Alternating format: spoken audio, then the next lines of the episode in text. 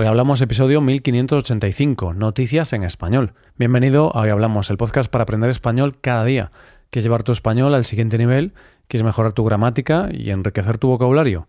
Tenemos a hacerte suscriptor premium para acceder a un montón de contenido para usar en tu rutina de estudio. Puedes hacerte suscriptor premium en nuestra web, hoyhablamos.com. Hola oyente, ¿cómo estás? Como hoy es jueves, ya sabemos lo que nos toca, conocer las noticias. En primer lugar, descubriremos qué le ha pasado a un Cristo después de su restauración. En segundo lugar, conoceremos una región gemela de una española y terminaremos con la advertencia de un pueblo a los turistas. Hoy hablamos de noticias en español. Una de las cosas más traumáticas que puede haber en el mundo es descubrir que algo en lo que creías no es como pensabas. Nos pasa a todos cuando descubrimos quién trae los regalos de Navidad. o nos pasa cuando conocemos a alguien que admiramos y nos damos cuenta de que no es tan agradable o buena persona como pensábamos. Pues bien, en la primera noticia de hoy vamos a hablar de un descubrimiento importante. Una de las imágenes religiosas más veneradas de Barcelona se encuentra en su catedral, y se trata del Santo Cristo de Lepanto. Esta imagen representa a un Jesús negro y es una imagen por la que los barceloneses sienten verdadera devoción y ante ella acuden para pedirle favores. Se llama así porque, según dice la tradición, esta imagen se encontraba en el puente de mando de la nave capitana de la decisiva batalla de Lepanto, la batalla que en el año 1571 impidió el avance de los turcos en Europa. Esta imagen tiene una inclinación un tanto peculiar, y dice la tradición que se debe a que en esa batalla se movió para esquivar una bala o que se movió para evitar daños en la estructura de la nave. La noticia real está en que el Cristo ha sido sometido a una restauración, y la restauración ha sacado a la luz varias sorpresas. La más evidente es que en realidad este Cristo no era negro, solo estaba sucio. La capa de suciedad estaba compuesta por humo, barnices y hollín. Y debajo de esta capa se escondía una antigua policromía del siglo XIX. Voy a hacerte una pregunta, oyente. ¿Sabes con qué proceso consiguieron limpiar el Cristo y sacar la policromía escondida? Seguramente estás pensando que no sabes nada de restauración y que no conoces los complicados procesos que hay detrás de esto. Y lo cierto es que la restauración es un trabajo complejo, pero la técnica para limpiar el Cristo es sencilla de entender. Tal y como ha explicado la restauradora Ana Ordóñez, lo han hecho con una goma de borrar y agua destilada caliente. Pero esta no ha sido la única sorpresa que ha dejado la restauración. Hasta ahora se creía que esta era una imagen renacentista del siglo XVI, pero parece ser que esto ha sido un error, posiblemente inducido por una restauración del siglo XIX, con una barba y melena postizas. Aunque los resultados de los estudios se darán más adelante, parece ser que lo más probable es que sea una talla gótica temprana de entre los siglos XIII y XIV. Por cierto, por si te lo estabas preguntando, el técnico de patrimonio de la catedral dice que no se puede descartar que esta imagen estuviera en la famosa batalla, porque ya se decía eso de la imagen solo 30 años después de la batalla, cuando algunas personas que habían participado en ella estaban aún vivas. Eso sí, la inclinación de la talla es natural de la madera, es decir, que no esquivo ninguna bala. Todos estos descubrimientos no van a cambiar la devoción que le tienen, pero sí que tendrán que acostumbrarse a su nuevo aspecto. Vamos con la segunda historia del día. Seguro que has escuchado eso que se dice de que todos tenemos un doble en algún lugar del mundo. Yo siempre he soñado con que el mío estuviera en algún sitio exótico y muy lejano, pero tengo amigos que me dicen que han visto un doble mío a pocos kilómetros de donde vivo. en fin, en la segunda noticia de hoy vamos a conocer el doble norteamericano de una región española. Una de las comunidades autónomas más bonitas y más interesantes de nuestro país es el País Vasco, que se encuentra al norte de la península. Pues bien, si tú viajas por Estados Unidos y vas por la zona entre Boise, Idaho y Winnebago, Nevada, hay una zona que se conoce como Jordan Valley. Y si conoces el País Vasco, verás que esa zona de Estados Unidos tiene algo que recuerda al País Vasco. Hay apellidos que son originarios del País Vasco, como Arrambide, Altuve, Ekeitio, Ispaster, Guizaburruaga, Mendexa, Amoroto o Aulestia.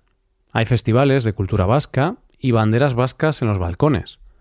En el año 2000 había 57.793 estadounidenses de ascendencia total o parcialmente vasca, y muchos están en esta zona. Entonces, ¿por qué hay tantos vascos en esta zona Estados Unidos? ¿Cómo llegaron hasta ahí? Todo comenzó en la década de 1830, después de las guerras carlistas y con la fiebre del oro estadounidense. El caso es que los vascos fueron obligados a emigrar, y muchos de ellos terminaron en Estados Unidos llevados por la fiebre del oro, sobre todo a partir de la década de 1850, a zonas como Wyoming, Nevada, Idaho y California. Como explica Xavier Irujo, director del Centro de Estudios Vascos de la Universidad de Nevada, vinieron a trabajar en las minas de oro del oeste, pero descubrieron que tenían mejores ingresos cazando o criando ovejas para venderlas como carne a los mineros, y eso sentó las bases para la siguiente afluencia de inmigrantes vascos. A partir de la década de 1880, la población vasca entrante asumió casi exclusivamente trabajos de pastor de ovejas o ganado. Vamos, que comenzaron a hacer lo que mejor sabían. De esta manera buscaron un lugar donde asentarse y poder ejercer el pastoreo, y ese lugar fue Winnemucca.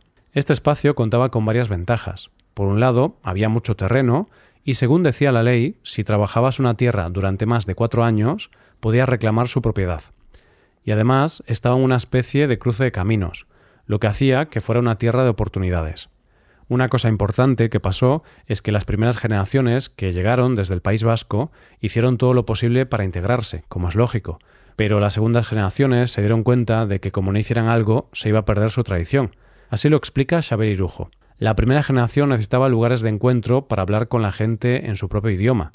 La segunda generación ya no los necesitaba. Así que comenzaron a construir centros vascos donde pudieran mantener vivas sus tradiciones, su forma de comer, su música, su todo. Fue entonces cuando surgieron las pensiones y los restaurantes. Y así es como, en un remoto lugar de Estados Unidos, podemos encontrar una comunidad que nos recuerda mucho a esta zona concreta de España, el País Vasco. Llegamos a la última noticia del día. A veces las personas que viven en una gran ciudad se pueden sentir estresadas por el ritmo de la ciudad. En este caso puede ser una buena idea ir a un pueblo en alguna zona rural para relajarse y desconectar. Pero cuidado, porque a veces nuestras expectativas de la vida en el entorno rural son diferentes a la realidad y no somos conscientes de que las zonas rurales también tienen sus cosas. De algo relacionado con esto es de lo que vamos a hablar en la última noticia de hoy. Esta historia está protagonizada por el pueblo Ayodar, que está en Castellón, en España, y tiene 156 habitantes. Se ve que en este pueblo han tenido visitantes que se llevaron algunas sorpresas y han decidido tomar cartas en el asunto. Para no llevar a equívocos y no engañar a nadie, han colocado un cartel informativo a la entrada del pueblo. ¿Qué dice el cartel? Lo primero que se puede leer es Atención, estás entrando en un territorio rural. y luego enumera una serie de cosas que ocurren en los pueblos rurales todos los días, pero que para los turistas pueden ser excepcionales y molestas. Dicen cosas como que las campanas de la iglesia suenan, las vacas llevan cencerros, los gallos cantan, los animales cruzan las carreteras sin avisar, hay agricultores trabajando y huele mal cuando se echa abono. Pero lo mejor del cartel, para mi gusto, es el final. Ahí dice, si no te gusta, te deseamos buen viaje. En caso contrario, serás bienvenido y podrás disfrutar de nuestros paisajes, gastronomía, artesanía y sobre todo de nuestra hospitalidad. La gran mente detrás de este cartel es el alcalde del pueblo que dice que decidió poner el cartel para que los visitantes sepan que esto es un pueblo, que no es solo para veraneantes que persiguen tranquilidad. Y esto es todo por hoy, ya llegamos al final del episodio. Antes de acabar, recuerda que puedes utilizar este podcast en tu rutina de aprendizaje usando las transcripciones, explicaciones y ejercicios que ofrecemos en nuestra web. Para ver ese contenido tienes que hacerte suscriptor premium en hoyhablamos.com. Esto es todo, mañana volvemos con dos nuevos episodios. Lo dicho, nos vemos en los episodios de mañana. Paso un buen día. Hasta mañana.